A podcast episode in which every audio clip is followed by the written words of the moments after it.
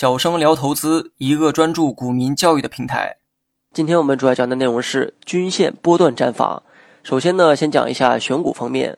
首先呢，备选的股票一定要站在二十周均线以上，记住是周均线。其次，股票价格要以连续四周都站在二十周均线以上，然后二十周均线的走势要呈现拐头向上。最后呢，再结合该股的基本面、技术指标等信息进行综合确定。需要注意的是。所选股票最少要满足前三个条件，才有入选的资格，否则坚决淘汰。那么接下来再讲一下买点的选择。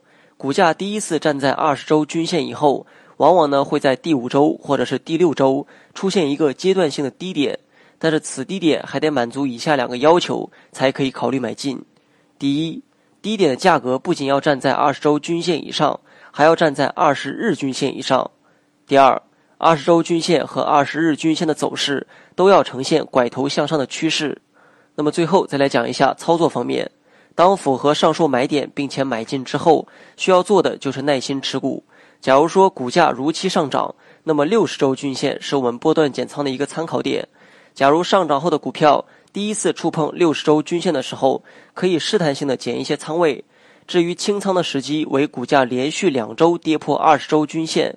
且二十周均线呈现拐头向下的时候，可以选择清仓；如果股价只是跌破二十周均线之后，迅速的被拉回，则可以选择继续持股待涨。好了，本期节目就到这里，详细内容你也可以在节目下方查看文字稿件。